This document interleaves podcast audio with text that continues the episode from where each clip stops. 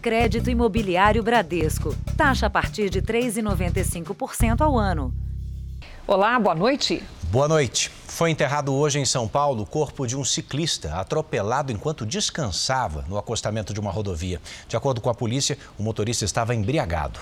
Os números revelam que esse tipo de ocorrência cresceu de forma preocupante nos últimos 10 anos. A alta foi de 57%. Rafael Toffoli era bancário e tinha 45 anos. Dividia com a mulher o amor pelos passeios de bicicleta e pelo cachorro Snoopy. No enterro, o ciclista foi homenageado pelos amigos. Minha cabeça ainda não está tranquila. Parece que eu ainda vou encontrar o meu marido na minha casa. Mas não muda o sentimento. É muita revolta alguém tirar a vida de outra pessoa assim.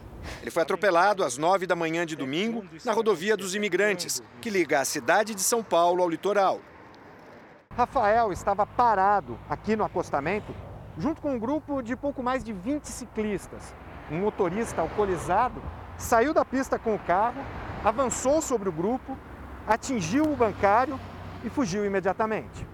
Você vê um, um, corpo voando e o sujeito se evadindo, foi chocante. A polícia prendeu o motorista duas horas depois, a quase 30 quilômetros de distância. O impacto com o ciclista foi tão forte que destruiu o farol, o retrovisor e partes da lataria e do para-brisa do carro. MC Polanski Costa, de 23 anos, confirmou aos policiais que havia bebido. O exame, mesmo mais de seis horas depois do atropelamento, confirmou o excesso de álcool no organismo. Meu marido foi assassinado, não foi um acidente. Acidente é quando a gente não quer fazer uma coisa e acontece. Assassinato é quando alguém tem 46 de álcool no sangue. Assume, no boletim de ocorrência ele assumiu que ele estava numa balada, que ele estava num baile e que 6 horas da manhã resolveu descer para a praia. Menos de 48 horas antes, no Distrito Federal, outro ciclista morreu atropelado. Câmeras de segurança mostram o motorista saindo do carro e fugindo do local. Segundo a Associação Brasileira de Medicina de Tráfego, os acidentes envolvendo ciclistas têm aumentado.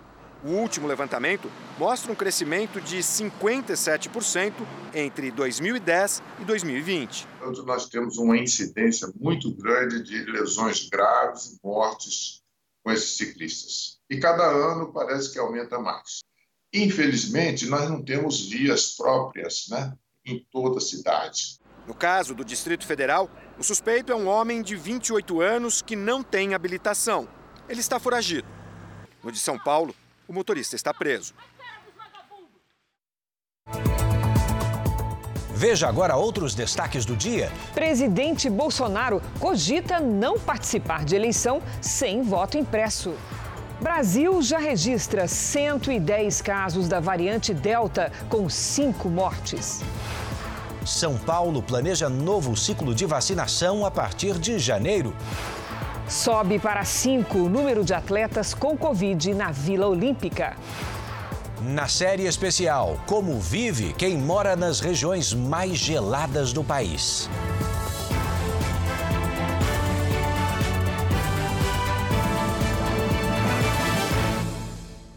Oferecimento crédito imobiliário Bradesco. Taxa a partir de 3,95% ao ano.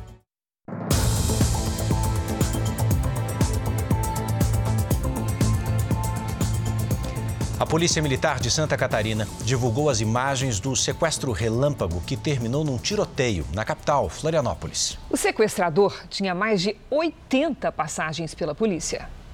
As vítimas foram abordadas no estacionamento desta farmácia no centro de Florianópolis. Eram quatro da tarde. O homem armado rendeu as três mulheres e obrigou a motorista do carro a dirigir até este shopping center. Uma das mulheres foi obrigada a entrar no shopping para sacar dinheiro no caixa eletrônico, enquanto o sequestrador mantinha as outras duas vítimas como reféns dentro do carro. Mas um segurança do shopping percebeu o nervosismo da jovem e ela acabou contando o que estava acontecendo. A polícia foi chamada e passou a perseguir o carro onde estavam o sequestrador e as vítimas. O veículo foi cercado nesta rua, como mostram as imagens de câmeras de segurança. Uma das mulheres correu ao ser libertada. As vítimas sofreram apenas ferimentos leves. Segundo a polícia, o sequestrador ameaçou atirar e acabou morto pelos PMs. O nome dele não foi divulgado. O homem realmente foi identificado depois uh, como sendo já egresso do sistema prisional. Ele estava em saída temporária há poucos dias, tinha 26 anos e mais de 88 passagens pelo sistema. Então, realmente já tinha um histórico criminal recorrente. Uma jovem de 26 anos morreu depois que um deck desabou durante uma festa em uma marina de Porto Alegre. Pelo menos 50 pessoas caíram nas águas geladas do rio Jacuí. A festa clandestina de música eletrônica começou no fim da tarde de domingo. Por volta das 8 horas da noite, este deck desabou e mais de 50 pessoas caíram nas águas geladas do rio Jacuí. Era muita gente caindo de todos os lados. Eu levei até um, acho que um chute na boca, porque minha boca tá toda inchada. Todo mundo se agarrava. Uma jovem de 26 anos chegou a ser socorrida, mas morreu na manhã de hoje. Uma autópsia vai confirmar a causa da morte. Outras seis pessoas também ficaram feridas, mas estão fora de perigo. Segundo a Prefeitura de Porto Alegre, o bar onde fica o deck que desabou não tinha alvará de funcionamento. Ele fica dentro de uma marina na região das ilhas, aqui na capital. A festa também não tinha autorização para ser realizada. O restaurante já foi fechado e agora passa por perícia. Nós instauramos inquérito policial né, para apurar as responsabilidades dos organizadores da festa e do proprietário do local. Segundo a perícia, a estrutura teria se rompido por causa do excesso de peso. O dono do bar não quis falar. Em nota, o advogado dele disse que o local possui alvará de funcionamento e que o número de pessoas estava dentro das normas. Eventos de luxo ignoram a pandemia e promovem aglomerações por todo o Brasil. Com ingressos de até 18 mil reais, imagine. Uma das festas reuniu cerca de 1.500 pessoas em São Paulo. Seria uma das maiores festas clandestinas em São Paulo desde o início da pandemia. Mas a farra acabou com a chegada da polícia. As 1.500 pessoas, que pagaram até 18 mil reais por um camarote, ficaram indignadas. Eu salvo vidas. Você fica aí, filmando os outros. Qual hospital você trabalha? A senhora é eu não vou nem falar pra você, sabe por quê? Porque você, pra mim, não vale nada. Você, pra mim, não vale nada. Câmera, pra mim, não vale nada não vale nada. Eu tô aqui comemorando o aniversário de um grande amigo meu. E você tá fazendo o quê? Você tá fazendo o quê? Trabalhando. Trabalhando como?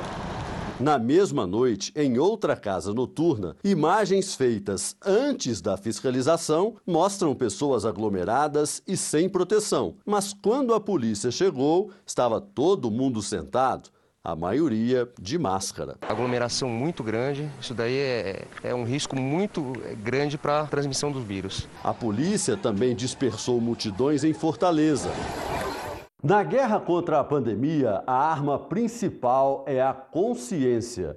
De nada adianta exigir vacina se cada um não fizer a parte que lhe cabe, dizem os especialistas.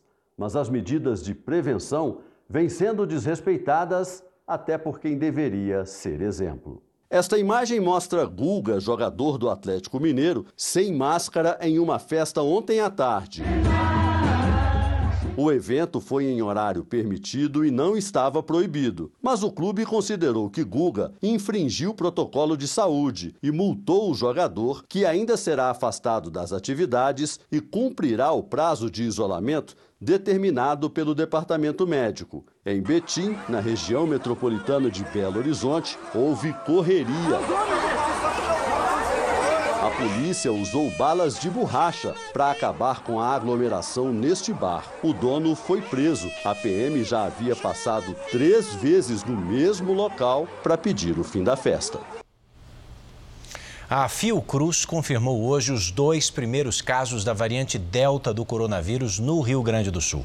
De acordo com o Ministério da Saúde, são 110 contaminados com a nova cepa no país e cinco mortos. O estado do Rio de Janeiro concentra 75% dos casos. A variante Delta tem 21 mutações Surgiu na Índia em abril e chegou ao Brasil no mês seguinte. É considerada a cepa mais transmissível do coronavírus, mas ainda não há dados de que seja mais letal. Um dos motivos para que seja mais contagiosa está na proteína spike, que liga o vírus às células humanas. Quanto mais mutações, mais rapidamente essa união é feita. Dos casos confirmados no Brasil, 83 estão espalhados por 12 cidades do Rio de Janeiro. Mas o governo entende que mais importante do que contabilizar os casos é identificar a cepa que predomina no estado. Até o momento, a chamada P1, que é a variante surgida no Amazonas, prevalece na maior parte das amostras.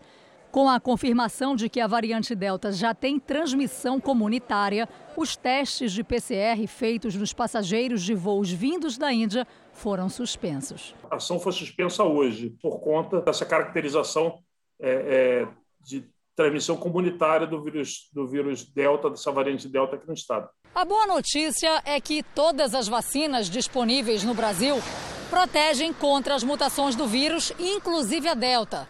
Mas para isso é preciso tomar as duas doses.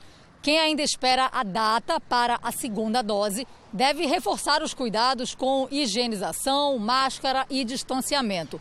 E mesmo quem já tomou as duas, não deve descuidar. Como a gente tem muito vírus ainda circulando quando nem todo mundo está vacinado, essas medidas devem ser adotadas ainda. Embora os casos tenham aumentado no Brasil, outros países apresentam uma situação pior. Reino Unido, Estados Unidos, Índia, Dinamarca e Alemanha lideram o ranking. Hoje, o Reino Unido registrou quase 140 mil contaminados com a variante Delta. No entanto, apenas 42 mortes por Covid nas últimas 24 horas. Essas mutações só vão diminuir quando a gente tiver a população global vacinada. Essa é a forma mais efetiva que a gente tem de reduzir o número de variantes circulando no mundo inteiro. Falando nisso, tripulante de um navio cargueiro do Chipre, que está atracado em Recife desde o mês passado, morreu de Covid. Outros dois tripulantes dessa embarcação estão contaminados pela variante Delta. O homem que morreu tinha 50 anos, era das Filipinas. Ele estava na UTI desde 1 de julho. A amostra biológica desse paciente não apresentava o sequenciamento da variante Delta, mas outros dois tripulantes do navio fizeram um teste e estão contaminados pela cepa, que surgiu na Índia. O quadro de saúde deles é estável. O navio, que veio da Europa com destino ao porto de Paranaguá, no Paraná, continua isolado em Recife. E tem mais reflexos da variante Delta. Veja, as bolsas internacionais passaram por instabilidade nessa segunda-feira e o motivo é justamente a variante indiana do coronavírus que está se espalhando pelo planeta. No Brasil não foi diferente. O Ibovespa, que é o índice da Bolsa de Valores de São Paulo, caiu 1,47% e chegou ao menor patamar de fechamento desde maio. O dólar fechou em alta de 2,59%, vendido a R$ 5,25. Agora, mudando de assunto, mas ainda sobre a pandemia, vamos aos números de hoje. Segundo o Ministério da Saúde, o país tem mais de 19 milhões 390 mil casos da Covid-19. São mais de 542 mil mortos. Foram 542 registros de mortes nas últimas 24 horas e também entre ontem e hoje, mais de 43 mil pessoas se recuperaram. No total, já são mais de 18 milhões e 67 mil recuperados e outros 782 mil seguem em acompanhamento. E olha aqui, o governo de São Paulo anunciou hoje que a vacinação contra a Covid será mesmo anual. Uma nova campanha de imunização deve começar já em janeiro do próximo ano. E mais de um milhão de doses da Coronavac foram entregues hoje em São Paulo. Com esse lote, mais de 56 milhões de doses produzidas pelo Instituto Butantan já foram encaminhadas ao Programa Nacional de Vacinação. Começou hoje em São Paulo a recuperação intensiva também nas escolas. As aulas serão presenciais e preparam o retorno já neste segundo semestre. Um estudo preliminar revelou que a vacina da Pfizer produz 10 vezes mais anticorpos do que a Coronavac. O estudo foi publicado na revista científica The Lancet Microbe e acompanhou mais de 1.400 profissionais da saúde imunizados com doses das duas fabricantes. Segundo os cientistas da Universidade de Hong Kong, a concentração de anticorpos em quem foi vacinado com as duas doses da Pfizer foi 10 vezes maior do que nas amostras de sangue de quem recebeu o imunizante da chinesa Sinovac. Ainda segundo o estudo, a quantidade de anticorpos não mede a eficácia da vacina. Os cientistas ainda afirmam que a Coronavac tem resultado satisfatório em evitar casos graves da Covid-19. Em nota, o Instituto Butantan afirmou que a eficácia da Coronavac foi reconhecida pela Organização Mundial de Saúde com base nos estudos clínicos de fase 3 realizados no Brasil. E ainda que a vacina evita complicações causadas pela infecção da Covid-19. Veja ainda hoje, o presidente Bolsonaro cogita não disputar eleição se não houver o voto impresso. E na nossa série especial, um clima gelado no sul do Brasil, com sensação de menos 15 graus.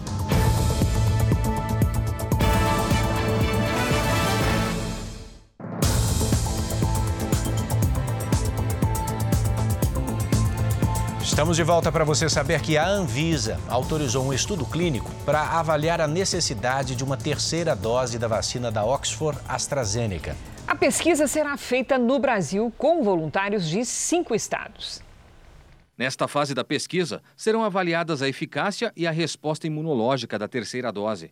Receberão a dose extra os mesmos 10 mil voluntários que tomaram as duas doses do imunizante na fase de testes, em maio de 2020. A terceira dose será aplicada entre 11 e 13 meses depois da segunda. Um mês depois, essas pessoas passarão por nova avaliação e o estudo será concluído. A vacina da Oxford AstraZeneca tem eficácia de 82% depois da aplicação das duas doses. O ministro da Saúde, Marcelo Queiroga, criticou uma eventual aplicação da terceira dose da vacina. Nós não conseguimos avançar ainda em 100% da população com a primeira dose da vacina. Qual é a evidência científica disponível que nós devamos já começar a falar numa terceira dose. Isso só leva mais insegurança à população. Ah, vou precisar tomar uma terceira dose agora. Então, quando nós dissermos isso à população, é necessário que nós tenhamos uma evidência científica sólida, inclusive se como nós devemos fazer.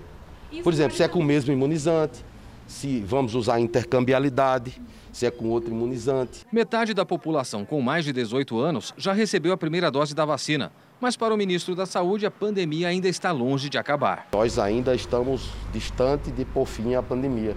Existem desafios, como por exemplo o enfrentamento a possíveis variantes dessa, desse vírus, né? a exemplo da variante Delta, que tem sido diagnosticado outros casos no Brasil. A Anvisa também autorizou estudos preliminares sobre o uso da proxalutamida no tratamento contra a Covid-19. Medicamento, indicado contra o câncer de próstata e de mama, foi citado pelo presidente Jair Bolsonaro como alternativa no combate à doença.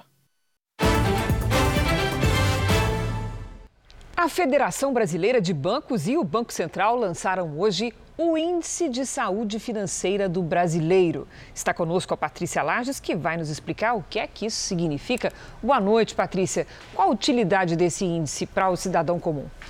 Boa noite, Cris, e boa noite para você aí de casa. Olha, esse índice mostra como o brasileiro lida com as finanças. Foi elaborado um questionário que avalia cinco dimensões principais para uma boa saúde financeira. A primeira delas é a habilidade, que é o nível de conhecimento para tomar decisões. Por exemplo, quando comprar, de que forma, quanto gastar. E também o comportamento, que é saber como manter o equilíbrio entre gastar e poupar. As outras três dimensões são liberdade financeira, que é você poder escolher o que quer e não viver sempre no limite, e também a segurança, que considera a capacidade de pagamento dos nossos compromissos mensais. E, por fim, a proficiência, que é a soma de todas as habilidades e do comportamento financeiro. Patrícia, já se sabe que mais de 5 mil pessoas foram pesquisadas no ano passado. Já se tem uma conclusão como é que está a saúde do, financeira do brasileiro? A gente tem uma ideia sim, Cris. Olha, não está muito boa não, mas dá sempre para melhorar. Essa pesquisa apontou que quase 70% das pessoas gastam tudo que recebem ou mais. E 53% disseram que as finanças são causa de estresse familiar, há mais de um ano. Agora, qualquer pessoa pode responder a esse questionário para medir o índice de saúde financeira. É só acessar esse site aqui índice.febraban.org.br. A maior necessidade de quem respondeu ao questionário é obter conhecimento para saber como lidar melhor com o dinheiro.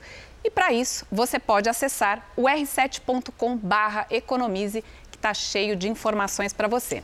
Cris. Educação financeira o caminho, né, Patrícia? É isso aí. Obrigada, Cris. boa noite. Veja a seguir: contagem regressiva para os Jogos Olímpicos. E prepare o cobertor, porque na nossa série especial vamos mostrar como espantar o frio nas regiões mais geladas do Brasil.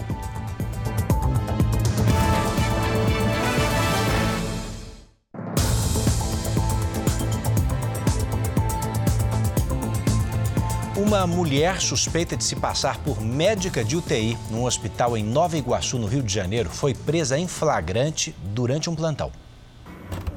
Aqui, pessoal, ó. Falsa médica se passando por mim, ó. O flagrante foi registrado pela médica Bruna Carolina Rodrigues. Ela descobriu que outra mulher com o mesmo nome se passava por ela dentro desse hospital particular, na cidade de Nova Iguaçu, na Baixada Fluminense. A profissional usava o nome e o registro de Bruna para fazer os atendimentos. Aqui, ó, com o meu CRM, ó.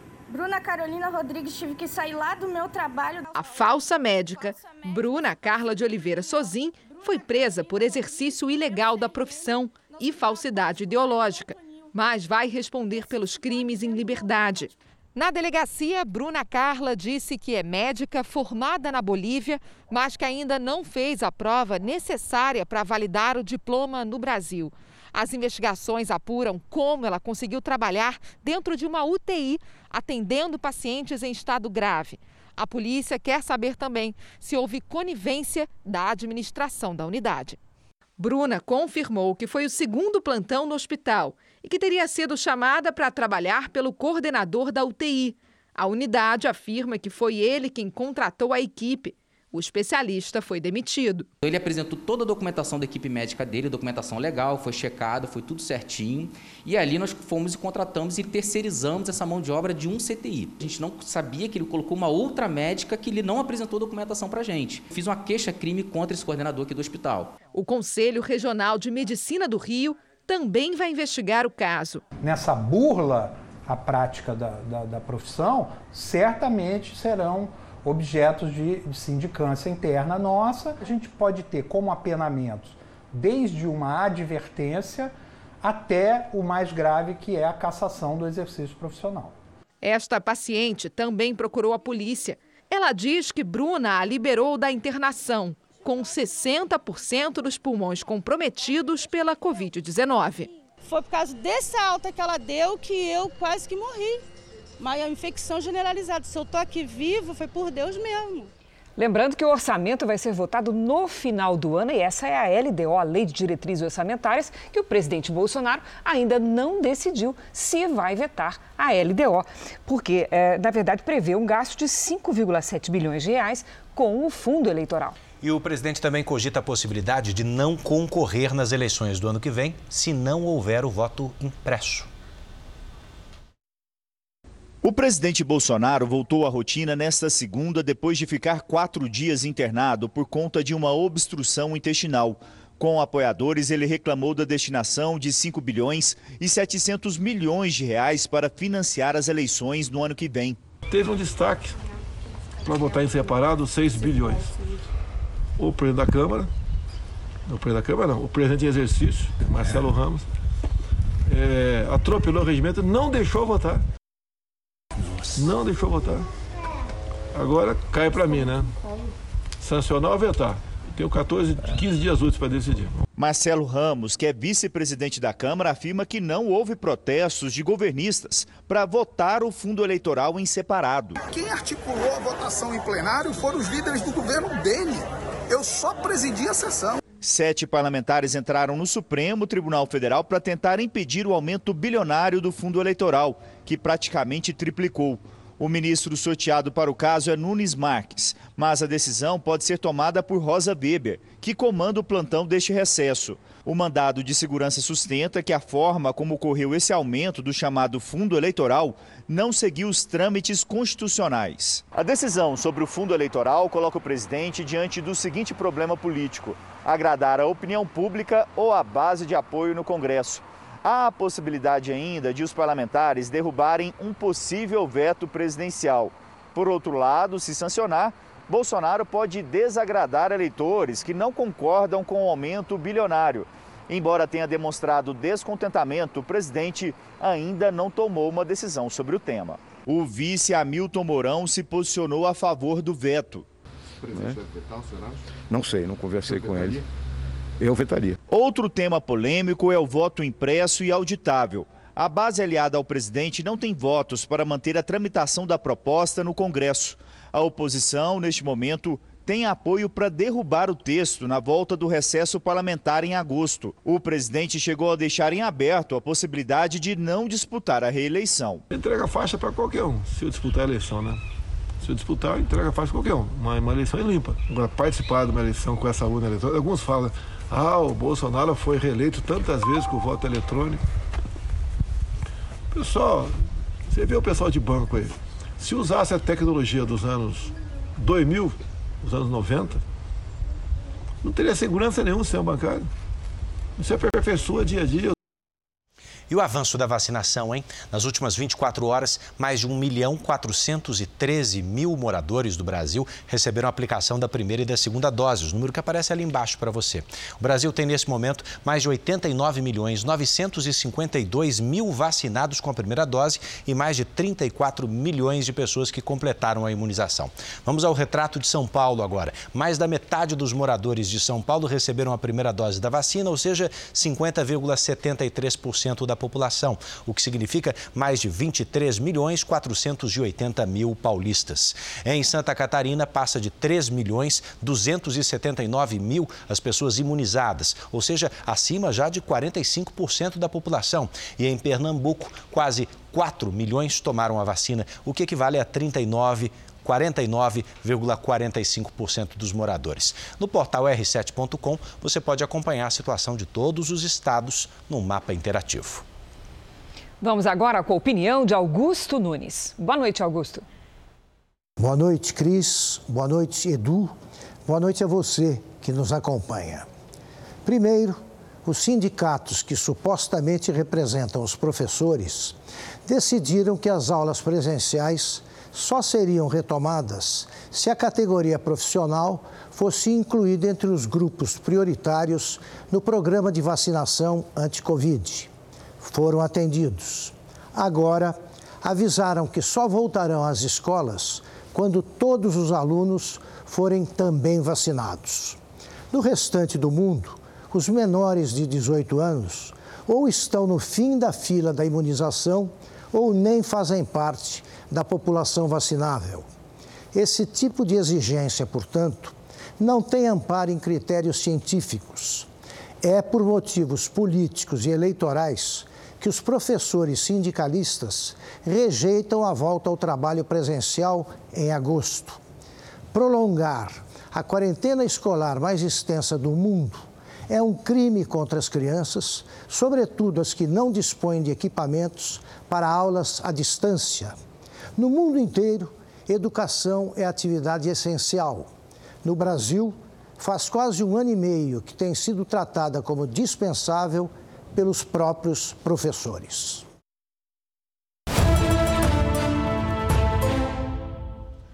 Há quatro dias do início das Olimpíadas de Tóquio, os casos de Covid-19 entre atletas e comissões técnicas preocupam. Já são 61 casos confirmados. Então vamos ao vivo a Tóquio conversar com os nossos enviados especiais. Lá está o André Tal.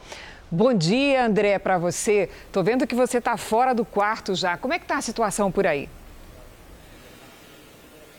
Boa noite para todos aí no Brasil. Edu, Cris, bom dia aqui do Japão. O Raio gozaimasu. Depois de três dias de isolamento, a gente já pode sair do quarto, mas nossos passos ainda são muito limitados e monitorados 24 horas pelo celular. Eu falo aqui do centro de imprensa. A ideia é que a gente ainda não se misture com a população japonesa nas ruas. O governo local ameaça até deportar quem não seguir os protocolos. Já são cinco os casos confirmados na Vila Olímpica, mais dois atletas foram infectados, um jogador de vôlei de praia da República Tcheca e uma ginasta reserva da equipe dos Estados Unidos, o que aumenta o temor porque uma das estrelas dessas Olimpíadas, a ginasta americana Simone Biles, pode ter tido contato com essa atleta. Por isso, por onde a gente passa aqui em Tóquio, existem as orientações de controle da pandemia. E além dos protocolos de Covid, quais os outros desafios enfrentados por aí, André?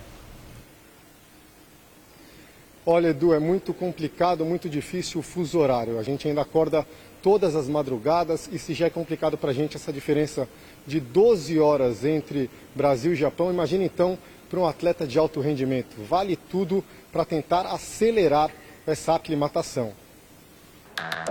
Em poucos lugares do mundo, a adaptação ao fuso seria tão difícil para quem chega do Brasil. São exatamente 12 horas de diferença entre Brasília e Tóquio.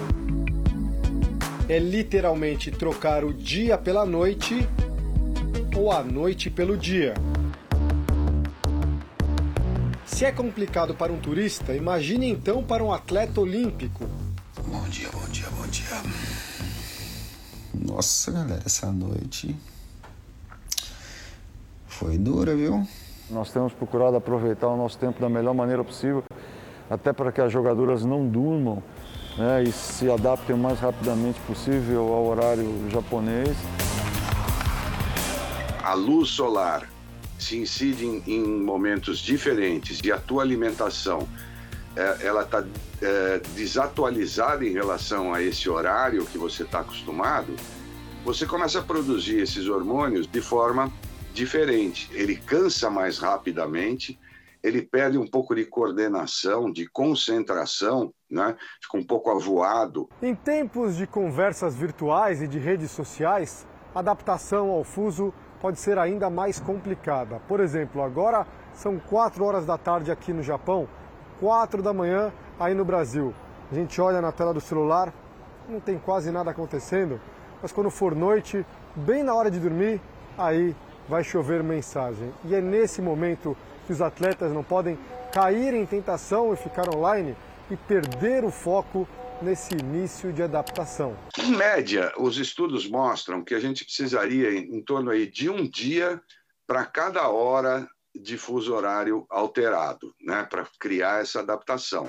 No caso dos atletas, isso é muito mais rápido. Ninguém quer perder a chance de medalha por causa do fuso. Então, os atletas brasileiros focados criam estratégias curiosas para superar o quanto antes a falta de sono nas noites japonesas. A gente usou uma artimanha de usar óculos escuros durante o dia e adiantar um pouco o nosso relógio. E é assim que a gente está tentando burlar um pouco esse fuso horário para tentar chegar o mais bem possível no dia da prova. E o surfista Gabriel Medina desembarcou aqui em Tóquio, ele que é bicampeão mundial do esporte e representa uma das grandes chances de medalha do Brasil. Já são mais de 150 atletas brasileiros em solo japonês. Nesta segunda-feira também foi dia de treino da seleção brasileira masculina de futebol, com direito à brincadeira entre Daniel Alves e Richarlison.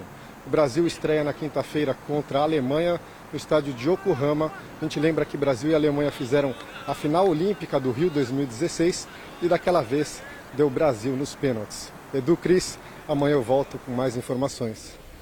Você está um verdadeiro samurai, André. Obrigado, viu? Bom Até. trabalho, André.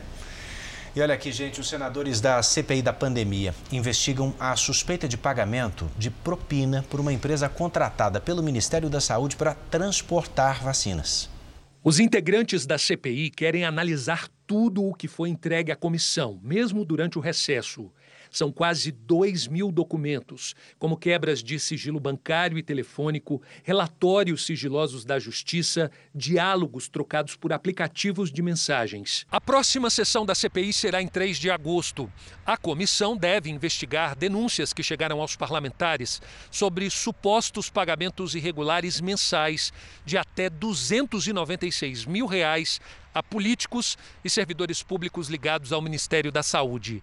Esse esquema teria começado em 2018. Entre os beneficiários estaria o deputado federal Ricardo Barros, ex-ministro da Saúde no governo Temer e atual líder do governo na Câmara, que ainda não depôs a CPI. O contrato entre o Ministério da Saúde e uma empresa de transporte e armazenamento, que durou cinco anos, custou cerca de 592 milhões de reais. Segundo denúncias apresentadas à CPI, a quantia concedida irregularmente a políticos e servidores somaria 59 milhões de reais, 10% do total pago à empresa. O ministro da Saúde, Marcelo Queiroga, defendeu a investigação. O Ministério tem um setor de integridade, né? então toda vez que há alguma denúncia, essas denúncias elas são apuradas. Né? De acordo com a apuração, as providências elas são tomadas. Vocês já viram que nós aqui somos céleres na tomada de decisão, seguindo a determinação do presidente da República. O que nós queremos é que cada centavo que vem do imposto que nós pagamos, eles sejam aplicados de maneira própria. Naturalmente que uma administração pública gigantesca, como é a do Estado brasileiro, é, não só na União, mas também nos entes subnacionais, pode haver algum tipo de transgressão. Se houver, nós temos a lei. E a lei ela é igual para todos. O deputado Ricardo Barros, que não quis gravar entrevista, mas declarou numa rede social que a denúncia envolvendo ele e a empresa VTC Log é uma acusação irresponsável, infundada e impossível. O deputado falou ainda que deixou o ministério em 2 de abril de 2018 e que o contrato foi firmado no dia 9 de julho do mesmo ano. O deputado falou também que propôs a contratação dos Correios para o serviço, mas o Tribunal de Contas da União não permitiu. No documento enviado à CPI no início de julho e assinado por Andréia da Silva Lima, diretora executiva, a VTC Log afirma que nunca teve benefícios em seus contratos e que sempre executou suas obrigações muito além dos limites contratuais.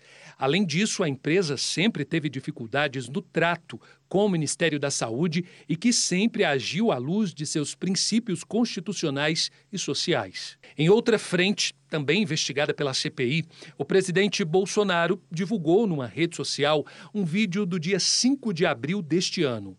Nele, o vice-presidente da CPI, o senador Randolfo Rodrigues, apela para que a negociação de 20 milhões de doses da Covaxin seja fechada. No vídeo, o senador pelo Amapá pressiona a Anvisa a autorizar o uso da vacina. Eu apelo à Anvisa o quanto antes, o quanto antes possível, de imediato, nós temos que ter o autorizo para ampliar o nosso arsenal de vacinas. Para se ter uma ideia, a Covaxin, por exemplo, já disponibilizou, já tem disponibilizado para agora 8 milhões de doses de vacina e 20 milhões até 20 de maio. Ou seja, seria mais uma opção para ampliarmos nosso arsenal de enfrentamento. O contrato de compra da Covaxin com um suposto superfaturamento é investigado pela CPI, com críticas frequentes feitas por Randolph. Em resposta ao presidente, o senador admitiu que propôs a emenda porque o governo federal era contra as vacinas. Em nota, a VTC Log diz que repudia com veemência as denúncias, com o objetivo de macular a imagem.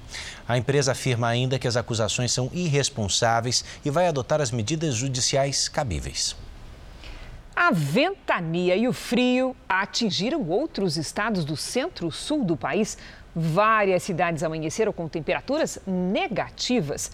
A mais gelada do Brasil nesta segunda-feira foi General Carneiro, no Paraná, com 5,4 graus abaixo de zero. Todo mundo quer saber até quando vai essa onda de frio? Vamos perguntar para a Lidiane Sayuri. Boa noite, Lid. Oi, Cris. Boa noite para você, para Edu, para quem nos acompanha. Olha, a partir de quarta-feira o frio fica, digamos, menos rigoroso. Pela manhã, os pontos mais altos de Santa Catarina registraram neve e cincelo. Cincelo é o sereno congelado sobre a vegetação. Plantações inteiras, assim como essa de maçã, ficaram assim bem branquinhas. A geada mudou também a paisagem de Mato Grosso do Sul.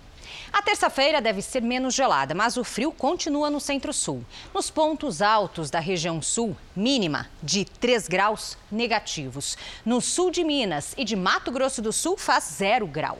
À tarde, sol e tempo bem seco em toda a área clara aqui do mapa. Manaus pode registrar o quinto dia seguido de umidade abaixo dos 50%. O normal é acima de 60%. Em Porto Alegre, o dia começa com 5 graus. À tarde, sol naquele estilo Rússia, sabe, que não esquenta de jeito nenhum. 15 é a máxima. No Rio, faz 23. Em Cuiabá, a friagem diminui, com 22 graus. Em Maceió, chuva isolada com 28 à tarde. E em Rio Branco, até 23. Nesta terça-feira, bairros da capital paulista podem registrar temperaturas perto de zero grau. Na Zona Sul, 1 grau logo cedo. Nos bairros mais quentes, mínima de 7 e máxima de 18. Tá de assustar, hein? Bom, o tempo delivery de hoje é em família, sabe por quê? Porque o Josival e a filha querem saber como fica o clima em Itatiaia, no Rio de Janeiro. Opa, família a gente gosta ainda mais, hein? Josival, mocinha, muito boa noite para vocês. Olha, mantenham-se aquecidos, principalmente no começo e fim do dia. Esta terça começa com 7 graus e à tarde faz até 21. Na quarta, um pouco mais 24 e na quinta, 25. Vamos descer o mapa até o Rio Grande do Sul, até a cidade de Putinga. Pedido do Victor. Vamos lá. Vitor, a terça começa com 2 graus e geada. À tarde faz até 18. Na quarta faz 20 e na quinta um pouco mais, 22, sem chuva. Participe do Tempo Delivery pelas redes sociais. Mande a sua mensagem com a hashtag você no JR. Até amanhã, gente. Obrigada, Lid. Obrigado, até amanhã, Lid. Enquanto isso, na Europa, as enchentes causadas pelas fortes chuvas já deixaram pelo menos 196 mortos. Na Alemanha, imagens feitas por um helicóptero da polícia mostram a dimensão dos estragos. O governo prepara um pacote de ajuda para as comunidades mais atingidas. Diante da destruição, a presidente da Comissão Europeia disse hoje que o bloco deve investir mais em sistemas e também infraestrutura para proteger os países de condições meteorológicas extremas. Começa hoje a nova série especial e você vai conhecer as regiões mais geladas do Brasil e como é que vivem os moradores dessas áreas que têm um inverno mais rigoroso do país. Eu sou da capital mais fria do Brasil. Né? A nossa equipe percorreu mais de 2.500 quilômetros entre as serras gaúcha e catarinense. Pelo caminho, frio intenso, geadas, neve e até dias de sol, com temperaturas mais amenas. Mudanças no clima que alteram paisagens de uma hora para outra.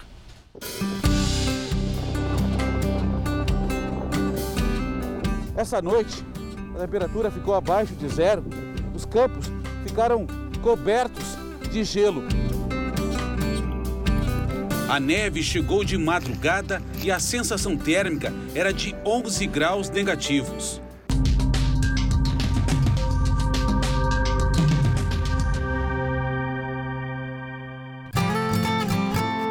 O sol brilha forte na cidade de Urubici, em Santa Catarina. Mas por aqui, nem sinal do calor. Esse é o ponto habitado mais frio do Brasil, o Morro da Igreja na Serra Catarinense. Aqui, nessa época do ano, a sensação térmica pode chegar facilmente aos 15 graus abaixo de zero. Tem que ter roupa térmica, calça, blusa, meia, tudo térmico. O sargento da aeronáutica, Fabian Machado, é o técnico eletromecânico do DTCEA, o Destacamento de Controle do Espaço Aéreo, que funciona aqui. Já enfrentei o congelamento do diesel na tubulação dos geradores, enfrentamos é, o vento com a velocidade superior a 170 km por hora. Já houve congelamento do diesel das nossas viaturas também. O capitão Fábio Luiz morou cinco anos em Fortaleza e ainda está se adaptando ao clima em Urubici. Vai estar um sol como está agora e de repente vir neblina e ficar bastante frio, baixar bastante a temperatura. Nas últimas semanas, fez tanto frio em Santa Catarina que a sensação térmica foi comparada à da Antártida, o continente mais gelado do planeta. O médico Jarba Salmati Júnior é um dos 16 militares da Marinha que moram na estação brasileira na Antártida. Fico imaginando, né, no Brasil, o frio né, que está acontecendo em alguns lugares e às vezes as pessoas é, não estão preparadas igual nós estamos aqui. Qual a sensação térmica agora? Nesse momento a sensação térmica está em menos 15. Pois é, a sensação de menos 15 a que foi registrada em Urubici. Seguimos em direção ao sul pela rota conhecida como Caminhos da Neve, que une as serras catarinense e gaúcha. Em São Joaquim, a mais de 1.300 metros de altitude, nevou essa madrugada. E os 2,6 graus negativos registrados foram suficientes para deixar a paisagem assim, toda branquinha. A camiseta que passou a noite no varal virou pedra de gelo. Esse ponto do município de São Joaquim é o que registra a maior incidência de geadas por ano no Brasil. São 128 ao todo. Como essa aqui, ó. Durante a noite, a temperatura ficou abaixo de zero, tá? E não tinha formação de nuvens, o que favoreceu então a essa grande geada aqui. Os campos ficaram cobertos de gelo. Esses agricultores saíram do sertão da Paraíba para trabalhar no cultivo de maçã. São mais de 180 pomares em São Joaquim. Imaginava que iam pegar um frio tão grande aqui? Nós tinha, não tinha a noção, né? Mas tem que enfrentar, né? Tem que uhum. trabalhar para sobreviver, né? O seu Iragami veio de ainda mais longe. Chegou ao Brasil em 1959 e se dedica à agricultura. Pensar que quando vim de Japão para o Brasil, a gente acha que é, só tem banana, coisa, nunca que eh, Brasil neva. Isso até hoje tem japonês que não acredita se não mostrar foto. Santa Catarina é o maior produtor nacional de maçãs. O clima frio aqui da serra é favorável ao cultivo da fruta. Nessa época aqui de inverno, vocês podem ver que as macieiras estão sem folhas e sem frutos. É o período da dormência, quando a planta busca energia para a próxima florada a partir do mês de setembro. O Brasil colheu este ano mais de 1 milhão e 270 mil toneladas da fruta, que além de abastecer o mercado nacional, é exportada para países da Europa e Índia com selo de qualidade. Altair e o filho mais velho trabalham na poda das macieiras. O caçula cuida dos animais da família. Quanto chega a temperatura aqui, hein? Aqui ela chega até 5 menos abaixo de zero, né? 5 graus é. negativos, 5 é, graus abaixo de zero. Isso. Como é que é trabalhar numa temperatura dessa, cara? Não, essa aí o cara quase fica meio congelado para trabalhar, né? Em casa, a Janete passa boa parte da manhã no que ela chama de melhor lugar do inverno. Tu acha que a cozinha é o lugar, lugar mais preferido da família, né? É, a cozinha é o lugar mais preferido onde está o fogão. Fogão a lenha é indispensável. É indispensável. É proibido não ter fogão a lenha. Até o cafezinho fica com sabor diferente.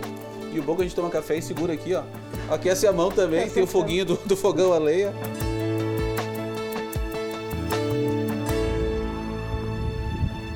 O Jornal da Record está terminando. E à meia-noite e meia tem mais Jornal da Record. Fique agora com a novela Gênesis. A gente se vê amanhã. Até lá. Boa noite e até amanhã.